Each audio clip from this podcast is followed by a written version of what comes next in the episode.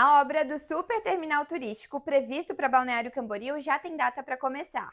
Fique por dentro das notícias da região no Minuto Diarinho, com oferecimento Tony Center Motos. O BCPOT vai ser construído na Barra Sul e terá berços para atracação de cruzeiros, hotéis, restaurantes e serviços.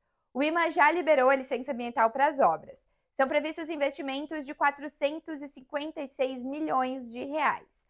Além de receber os navios de cruzeiros, o BC Port também quer usar o Rio Camboriú para transporte de turistas por meio de catamarãs.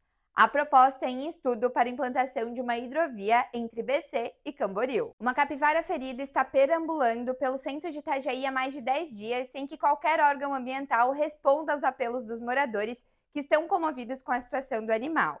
A capivara apareceu machucada pela primeira vez dia 26 de agosto na Avenida Beira Rio. Após reportagem feita pelo Diarinho, a Polícia Ambiental e veterinários do INES tentaram resgatá-la, mas ela fugiu e ficou por isso mesmo.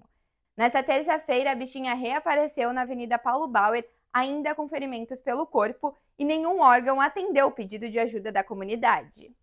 Feriadou com obras na Praia Brava, mas sem interdição no trânsito. As equipes seguem os trabalhos na Rua Delfim de Pádua Peixoto com a Avenida Carlos Drummond de Andrade.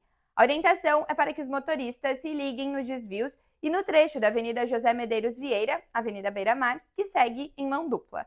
Leia mais notícias em diarinho.net.